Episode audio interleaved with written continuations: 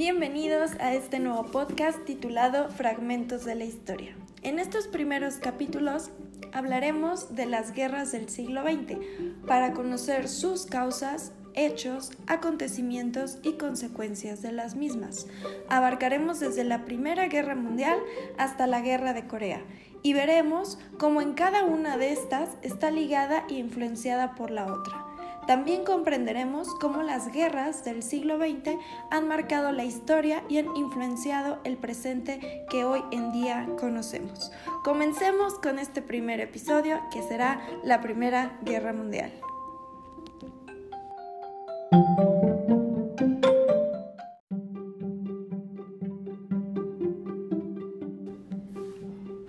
Bienvenidos a este, el primer episodio de Fragmentos de la Historia, el primero de un bloque de episodios en donde vamos a hablar de las guerras del siglo XX. La primera guerra en la que vamos a hablar va a ser la Primera Guerra Mundial. La Primera Guerra Mundial es muy importante ya que es la que va a dar pie o va a desencadenar las siguientes guerras. Si no hubiera una primera guerra mundial, no va a haber una segunda. Si no hay una segunda, no va a haber una guerra fría. Si no hay una guerra fría, no nos vamos a topar con la guerra de Vietnam, la guerra de Corea y la guerra de los misiles de Cuba, que son las guerras que vamos a hablar después, ¿ok? Entonces vamos a empezar con esta, la primera guerra mundial, que va a dar pie a las siguientes, ¿no? Vamos a hablar de las causas. ¿Cuáles son las causas de esta Primera Guerra Mundial? Bueno, pues nos vamos a regresar un poquito al siglo XIX, a 1870, en donde vamos a encontrar la Guerra Franco-Prusiana, que va a ser una guerra entre Francia, y Prusia, que después Prusia se va a convertir en Alemania y Austria, se van a dividir, ¿ok? Pero vamos a ubicarlo como Prusia porque en ese momento así se le conoce, en donde su rey de Prusia va a ser Federico Guillermo I. Y en Francia vamos a tener a Napoleón III. Esta guerra se llama la Guerra de Sidán, en donde va a ganar Prusia y Francia va a perder las ciudades de Alsacia y Lorena. ¿Y qué va a pasar? Federico Guillermo I va a ir al Palacio de Versalles y en el Palacio de Versalles se va a proclamar emperador de Prusia. Esto para los franceses es una humillación, es algo muy, muy, muy fuerte que les pudo haber hecho porque el Palacio de Versalles pues es el corazón de Francia, ¿no? El corazón de este imperio y lo que hace Federico Guillermo pues es ir a ese corazón y ahí mismo proclamarse emperador. Es una humillación lo que le hace a Francia y Francia queda muy enojado y promete vengarse de Prusia, que futuramente va a ser de Alemania. ¿Qué pasa en esta guerra? Francia, con su emperador Napoleón III, queda eh, secuestrado, lo hacen prisionero, por lo tanto al sacarlo de Francia, Francia se convierte de ser un imperio, se convierte en una república. Y Francia pues nuevamente queda muy molesta y jura una revancha, jura una venganza contra Alemania. La segunda causa que vamos a tener va a ser la colonización de Asia y África no, nuevamente estamos en el siglo XIX, en donde estas colonias, en 1888 exactamente, se hace la repartición de los territorios africanos y asiáticos entre los países europeos, entre las potencias eh, europeas, ¿no? Alemania queda fuera de esta repartición. De momento Alemania no dice nada, dice ok va, pero cuando llega el emperador Guillermo II de Alemania, decide que siempre sí va a querer colonias y exige a los países europeos que le den. Eh, de ahí nos vamos a encontrar en esta época, en esta parte de finales del siglo XIX, con este periodo de la historia en el que llamamos la paz armada que es donde las grandes potencias imperialistas europeas emprendieron su carrera armamentista y desarrollaron la industria y tecnologías bélicas, ¿ok?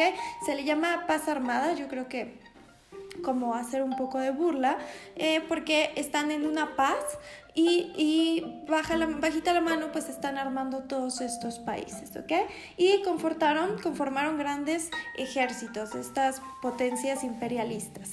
La repartición de Marruecos, que Alemania quiere Marruecos, entonces haz, lo que hacen estas potencias es repartir Marruecos entre España y Francia para que a Alemania no le quede nada. Esto pues crea una disputa entre Alemania y estos imperios y pues al final le dicen estos imperios a Alemania, bueno va, te vamos a dar Camerún para que ya no estés dando lata, para que ya no estés peleando y para que no pelees Marruecos, ¿ok? Marruecos pues obviamente no se lo querían dar porque es un punto estratégico en, para Francia y España y que estuviera situado Alemania pues ellos, estos países no les convenía. Como tercera causa vamos a tener el control de los Balcanes, esta zona de Europa que siempre ha tenido muchos problemas, es la como la parte que divide Europa oriental con Europa occidental, en donde el imperio austrohúngaro y Rusia eh, este último Rusia es el protector de la zona de los Balcanes y en 1908 el imperio austrohúngaro se apodera de Bosnia, ¿no? Aquí vamos a empezar con esta, ya entrando en, de lleno con esta esta guerra, ¿no? ¿Qué pasa cuando el imperio austrohúngaro se apodera de Bosnia? Pues Rusia no se queda tranquila. Y los bosnianos pues tampoco están de acuerdo en, pertenecer a este imperio, ¿no? Ellos querían su independencia o, y seguir siendo como de este lado de Rusia. ¿Qué pasa? Vamos a, a la cuarta causa y la última. Exactamente el 28 de junio de 1914 vamos a encontrarnos con el asesinato del príncipe austriaco. El príncipe Francisco Fernando visita Bosnia y le tienden un atentado en un grupo denominado La Mano Negra.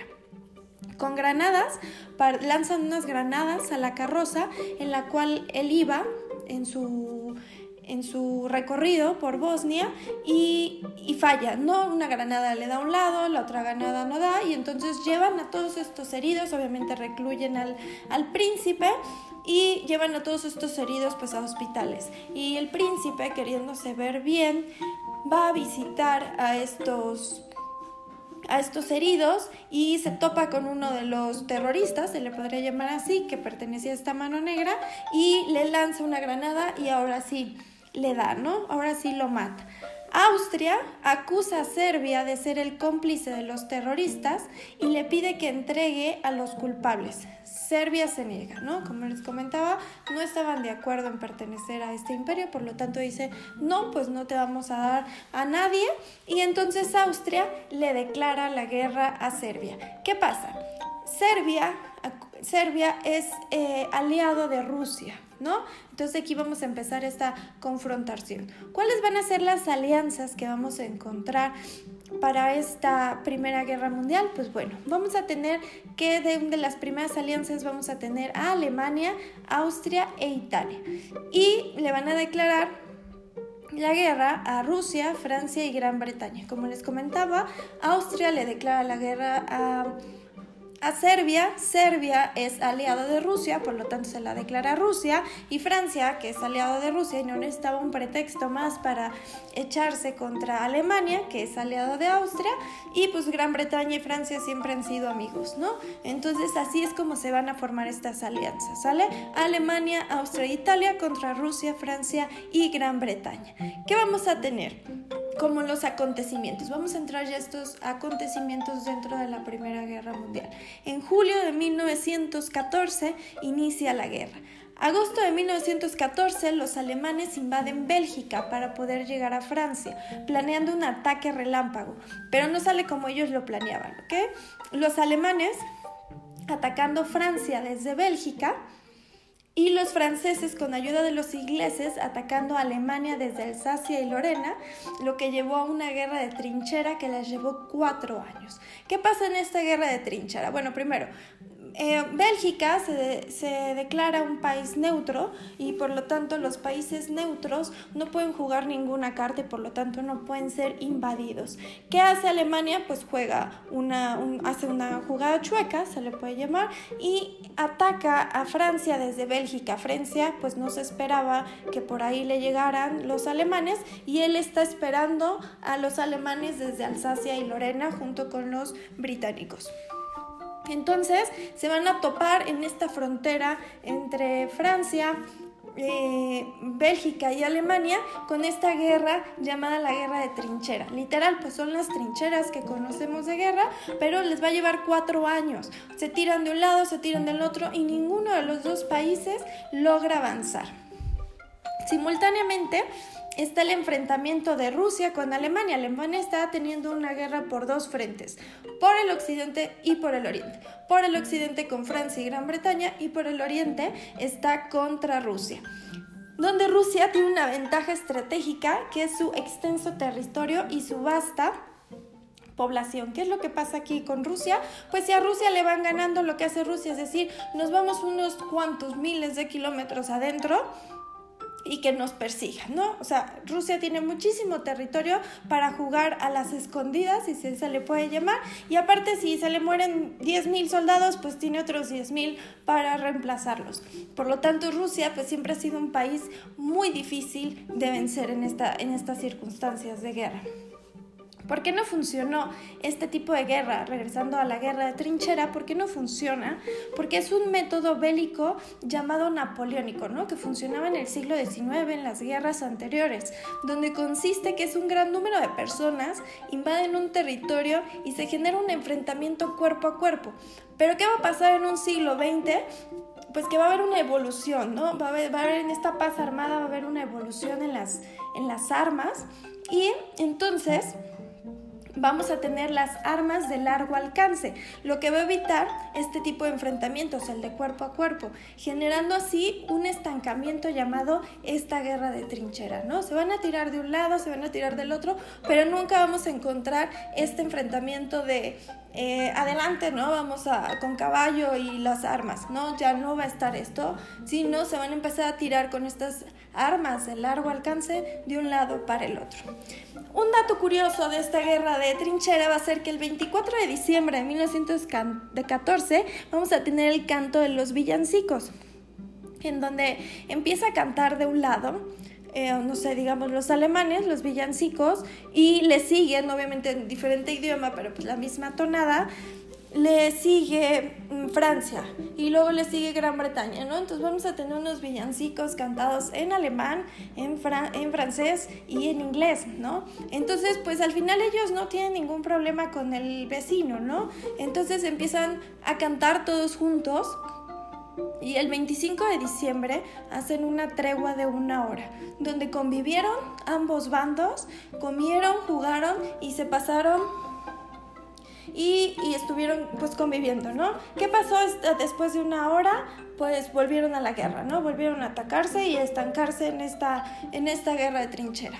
Claro que a los altos mandos pues no les gustó, obviamente pues, seguramente hubo muchos regaños, sino que hasta fusilaron, pero bueno, es un dato curioso de lo que pasa en una guerra cuando la gente pues no está involucrada, ¿no? Al final siempre son los jefes los que están involucrados en estas guerras.